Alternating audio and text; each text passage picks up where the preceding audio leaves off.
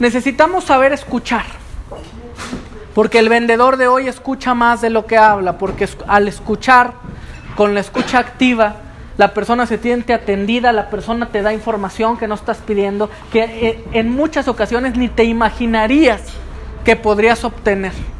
Necesitamos saber identificar las necesidades, saber identificar no solo lo que quiere o lo que me pide, sino lo que verdaderamente necesita. Saber mimetizarse. Y mimetizarse es hacer sentir al otro que somos iguales, que está hablando con una persona igual que él. Porque uno jamás, bueno, el 99.9% de las veces diría Colgate, uno, el 99%, el 99.99% de las veces se odia ni se no acepta.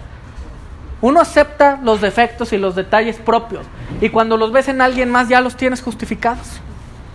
Entonces, cuando uno se puede mimetizar con la persona, cuando puedes hablar de las cosas en común, cuando puedes hacer sentir que existen cosas en común, en ese momento entonces vas más allá. Tienes que saber distraer, tienes que saber argumentar, tienes que saber decir que no, porque no se trata de ir y regalar las cosas y rendirte ante los pies de cualquier persona.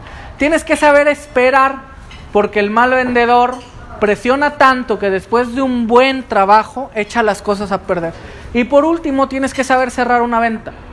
Porque aquí es en donde una gran cantidad de vendedores, de emprendedores y de empresarios hacen todo.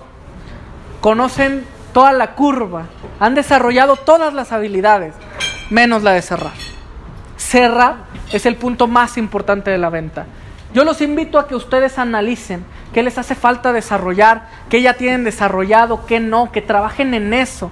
Busquen asesores, busquen tutores, busquen personas a las que seguir. Existen una gran cantidad el día de hoy de metodologías para hacerlo. Libros, aplicaciones, videos, YouTube, Facebook, Instagram. Sepan solamente a quién seguir. No sigamos a cualquier persona. Busquen a alguien, un experto en ventas, un experto en hablar, un experto en evaluar a las personas. Les aseguro que en sus propias familias hay uno de cada uno.